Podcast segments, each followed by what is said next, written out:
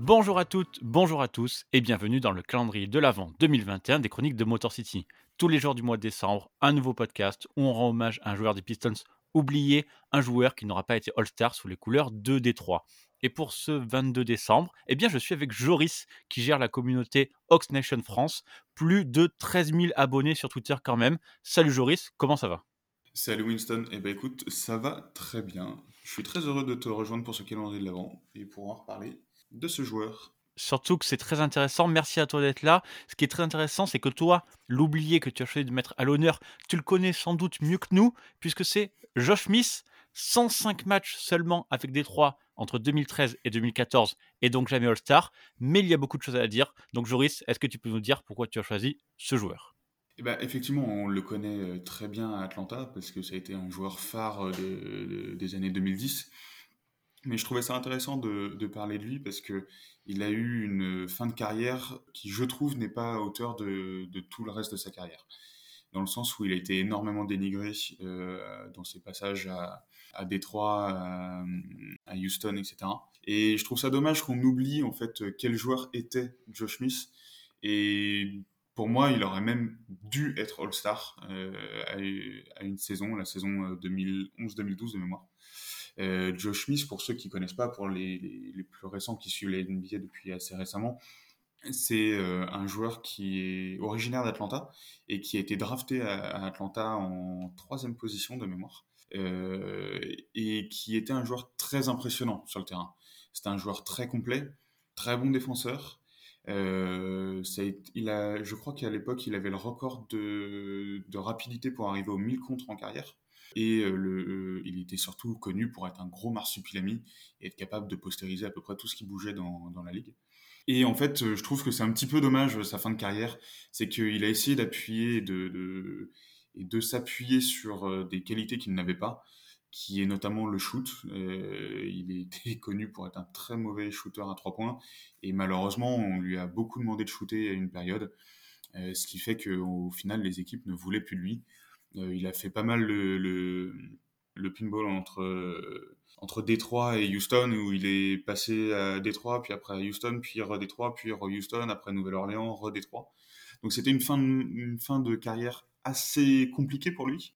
Et je trouve ça très dommage qu'on se rappelle pas de lui comme il se devrait à mes yeux, en tout cas. Surtout vu le joueur que c'était à Atlanta. Alors, la première question que j'ai envie de te poser, c'est justement, avant même Détroit, tu as bien décrit le joueur qui était Josh Smith. Est-ce que tu penses qu'il y a des raisons particulières qui fait qu'il n'a pas été All-Star alors qu'il avait justement ce profil euh, hyper euh, explosif, assez spectaculaire? Il a gagné un concours de dunk, on s'en rappelle, avec un bel hommage à Dominic Wilkins. Par contre, il n'a jamais été euh, invité au All-Star Game comme joueur. Est-ce que tu sais pourquoi? Est-ce qu'il y a peut-être un côté de, de, de joueur sous-côté, peut-être un peu invisible?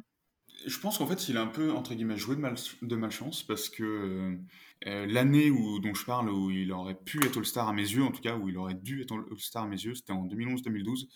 Et euh, les Pacers passent devant les Hawks au classement juste avant.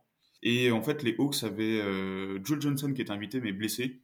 Et donc, du coup, je pense, alors j'ai plus exactement en tête, mais je pense que ils ont préféré inviter Roy Hibbert plutôt que Joe Smith au, All-Star Game. Euh, c'est officiellement Rajon Rondo qui a, qui a remplacé euh, Joe Johnson. Mais euh, du coup, je pense que c'est aussi pour ça qu'il n'a pas été invité. C'est qu'il y avait déjà potentiellement Joe Johnson qui était, qui était censé y aller. Il ne voulait pas rajouter un deuxième joueur. Alors que si on regarde les, les stats sur cette saison-là, il a 18,8 points, 9,6 rebonds, 1,7 contre, quasiment 4 passes de moyenne il y avait tout ce qu'il fallait normalement pour, euh, sachant que l'équipe étant fini la saison en 40 victoires et 26 défaites, vu que c'est l'année du, lockdown. Enfin, pour moi, il y avait ce qu'il fallait. Bon, du coup, tu nous décris un joueur, et je partage plutôt ton avis, très intéressant, euh, explosif, euh, capable de postériser tout le monde, de contrer multiples défenseurs, multiples qualités défensives.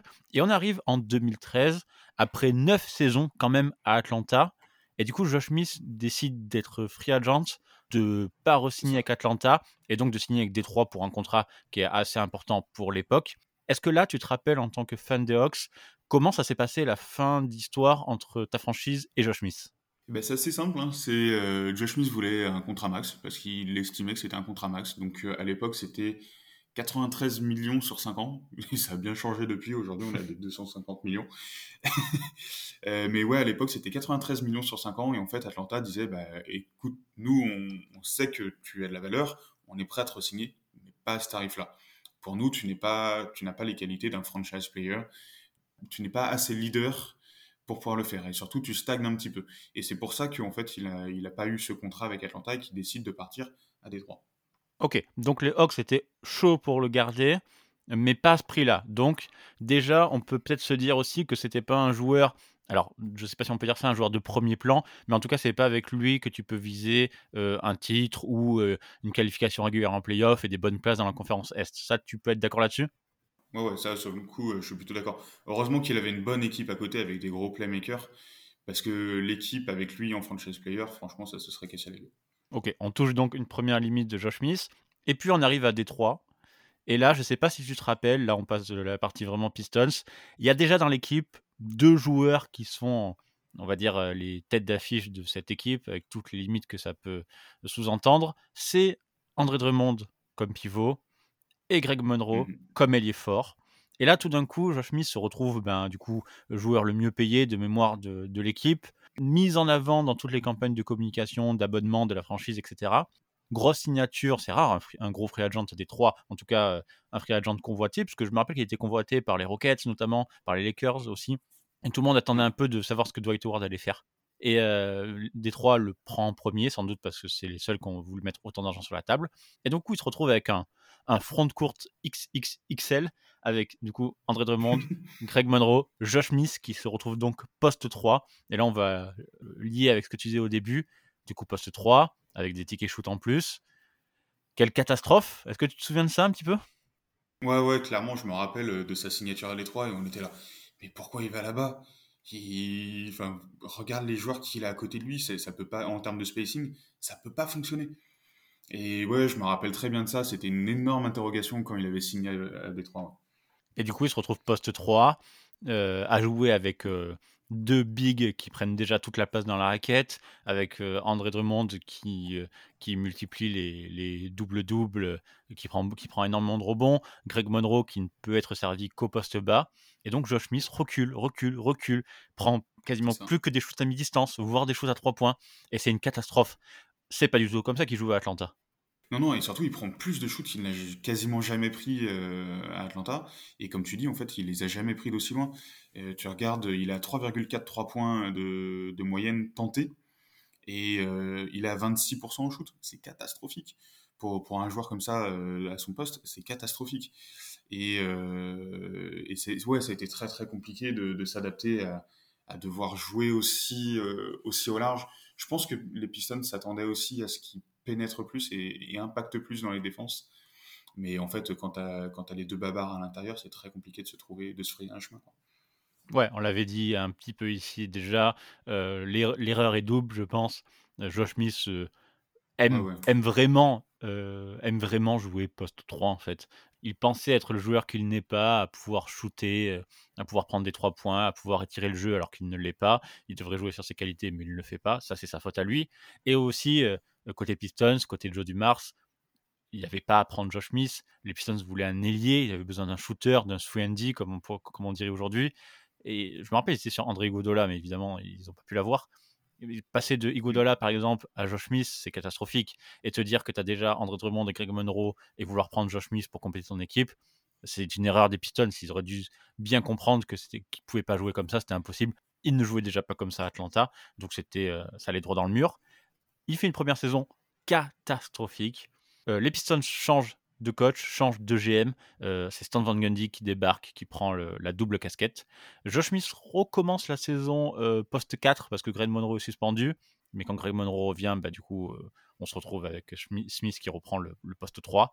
C'est affreux, ça ne marche pas du tout. Il a un body language qui est totalement désastreux sur le terrain. Ça se passe pas très bien avec Van Gundy.